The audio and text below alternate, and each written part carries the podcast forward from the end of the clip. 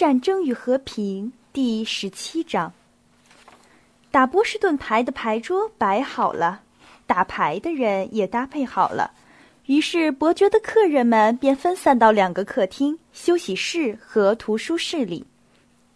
伯爵把手里的牌展开成为扇形，他有饭后小睡的习惯，这时勉强支撑着，看到什么都笑。年轻人在伯爵夫人的鼓励下聚集在古钢琴和竖琴旁，朱莉应大家的要求。第一个在竖琴上弹了一支带变奏的小曲儿，随后和其他姑娘一起开始请求有音乐天赋的娜达莎和尼古拉唱点什么。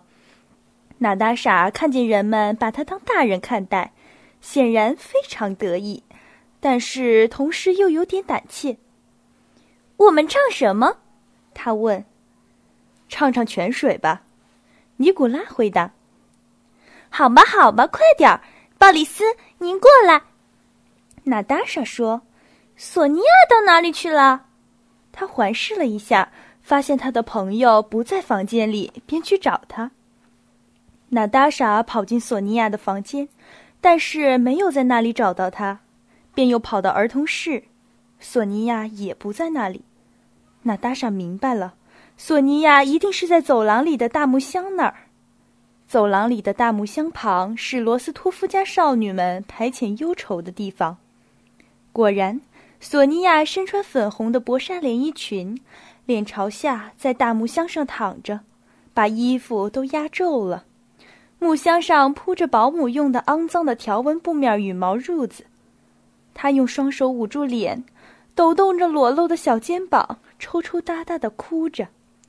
娜达莎在她过秘密日的一整天。都很兴奋，这时她的脸忽然变了，她的眼睛发呆，宽厚的脖子颤动了一下，嘴角耷拉了下来。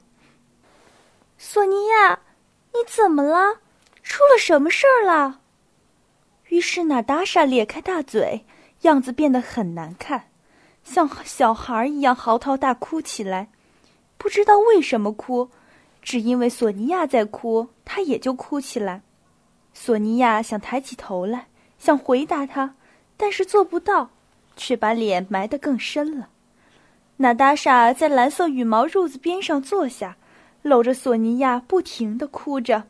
索尼娅使劲地撑起身子，坐了起来，开始擦眼泪，讲述是怎么回事。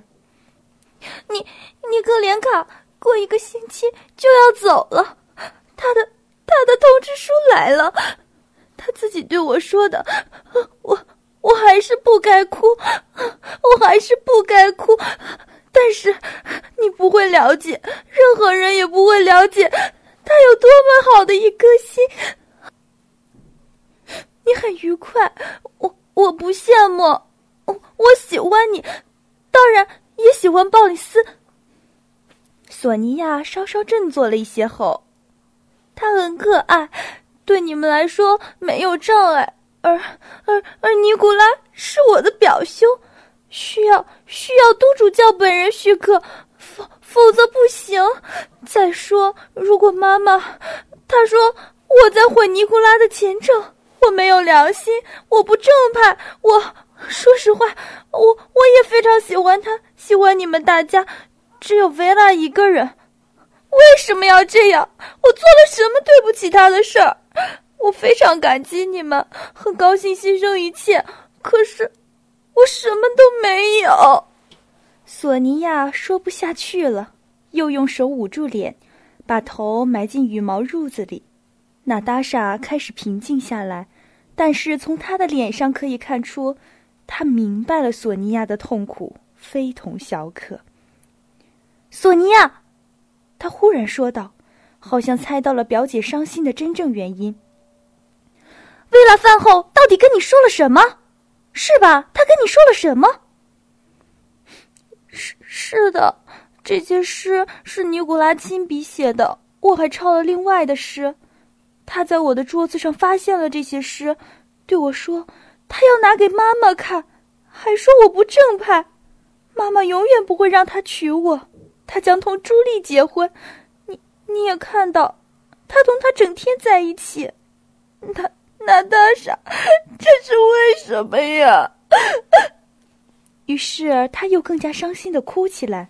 娜塔莎把他扶起来，搂住他，含着眼泪笑着，又开始安慰他：“索尼娅，你别相信他的话，亲爱的，别相信。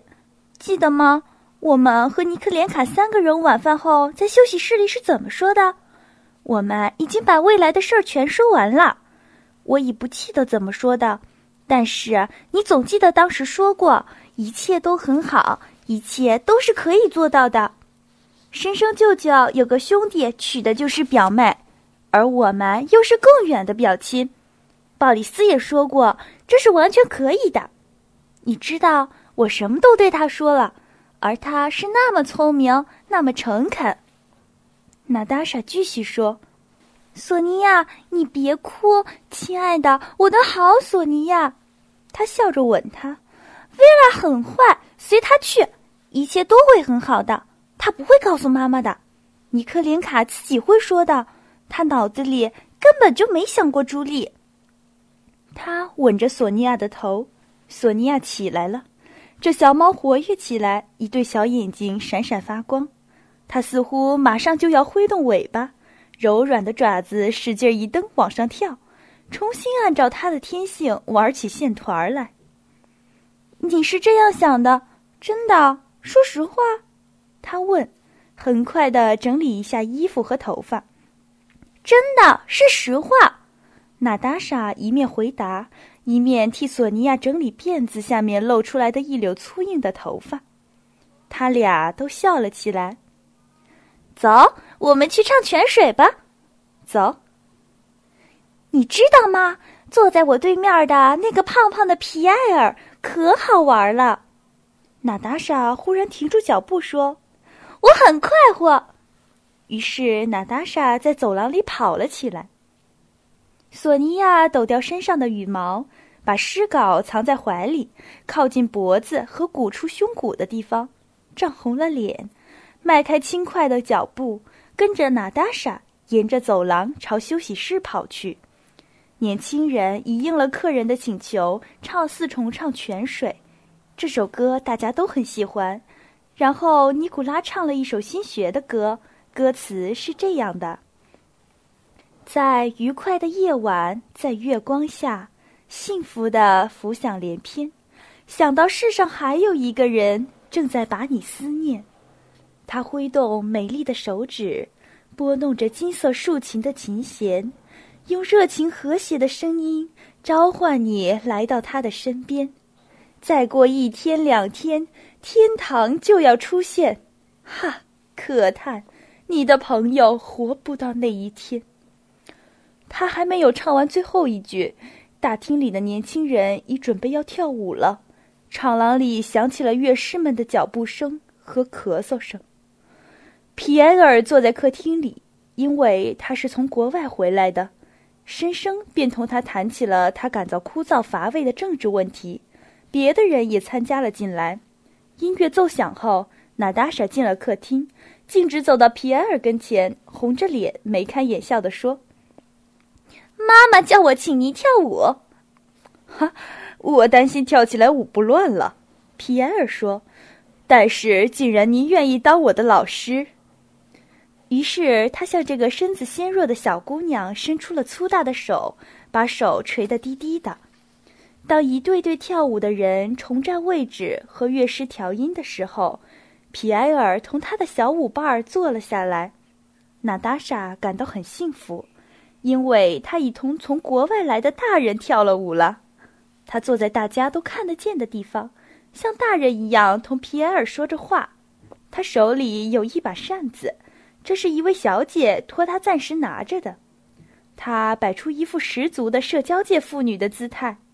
天知道他是在什么地方和什么时候学会的。一面摇着扇子，隔着扇子微笑着，一面同自己的舞伴攀谈着。像什么样子？像什么样子？你们看，你们看！老伯爵夫人穿过大厅，指着娜达莎说。娜达莎的脸红了，笑了起来。“你怎么了，妈妈？你这又是何必呢？”这有什么大惊小怪的？苏格兰舞曲演奏到第三节的一半时，客厅里传来了挪椅子的声音。在那里玩牌的伯爵和玛利亚·德里特米耶夫娜以及大部分贵客和老年人，在久坐之后伸伸懒腰，把皮夹子和钱包放进衣兜，来到大厅。走在前面的是伯爵和玛利亚·德米特里耶夫娜，两人脸上都露出愉快的表情。伯爵摆出诙谐而有礼貌的样子，用跳芭蕾舞的姿势朝玛利亚·德米特里耶夫娜伸出圆滚滚的手臂。他一挺直身子，脸上顿时出现特殊的豪放而调皮的笑容。等他们跳完苏格兰舞的最后一段。他便朝乐师们拍拍手掌，向场廊里的第一提琴手喊道：“谢苗，你会拉丹尼尔·库帕舞曲吗？”这是伯爵喜爱的一种舞，他早在青年时代就跳过。娜达莎同整个大厅喊起来，完全忘记了她是在同大人跳舞。她的长着卷发的小脑袋朝双膝下垂。她的响亮的笑声传遍了整个大厅。确实，凡是在大厅的人都带着快乐的微笑看着这个快乐的老头儿。他同身材比他高的威风凛凛的舞伴玛利亚·德米特里耶夫娜并排站着，把手臂弯成圆形，和着节拍不时抖动着，接着舒展开双肩，向外伸出双腿，轻轻跺着地。圆脸笑得愈来愈欢，就这样让观众做好准备，继续往下看。等到快乐而带有鼓动性的、与欢乐的特列帕克舞曲相像的丹尼尔库帕舞的乐曲声一响起，大厅的几扇门立刻挤满了来看主人跳舞的仆人们。一眼望去，只见一边是男仆们的笑脸，另一边则是满脸笑脸的女仆们。我们家的老爷真行，像一只雄鹰。站在一扇门的门口的保姆大声说道：“伯爵舞跳得很好，他自己也知道这一点，但是他的舞伴根本不会跳，也不想好好跳。他挺直巨大的身躯站着，垂下强壮的手臂，只有他的那张表情严肃的漂亮的脸在跳动着。伯爵的整个圆圆的身体表现出来的东西。”在玛利亚·德米特里耶夫娜身上，只表现在她笑得愈来愈欢的脸和向上翘起的鼻子上。但是，如果说跳得愈来愈起劲儿的伯爵，以及他出人意料的灵活的旋转和柔软的双腿、轻松的跳跃，使观看的人倾倒的话，那么玛利亚·德里米特里耶夫娜只在转圈和跺脚时动动肩膀或弯弯手臂，似乎不费多大劲儿。就能给人留下同样的印象。这是因为任何人都看重他在身体肥胖和一向态度严肃的情况下做出的努力。舞跳得越来越欢了，其余的对子说什么也引不起注意，他们甚至不做这样的努力。大家都受伯爵和玛利亚·德米特里耶夫娜的吸引。娜达莎不停地扯在场的袖子和衣服。要他们看他爸爸跳舞，其实他们本来就目不转睛的看了。伯爵在跳舞的间隙喘着粗气，朝乐师们挥手和喊叫，要他们演奏的更快些。伯爵围着玛利亚·德米特里耶夫娜，时而踮起脚，时而脚跟着地，转得越来越快，越来越快，越来越快，越来越猛，越来越猛，最后把舞伴带到他的座位。自己朝后抬起一只柔软的腿，面带微笑，低下冒汗的头，在黎明般的掌声和笑声中挥动右手，做了个圆圈动作。就这样跳完了最后一个舞步，两个人停住了，都喘着粗气，用麻绢手绢儿擦着汗。我们当年就是这样跳的，亲爱的，伯爵说。丹尼尔·库帕舞就得这样跳。玛利亚·德米特里耶夫娜费力地喘着长气，卷着袖子说：“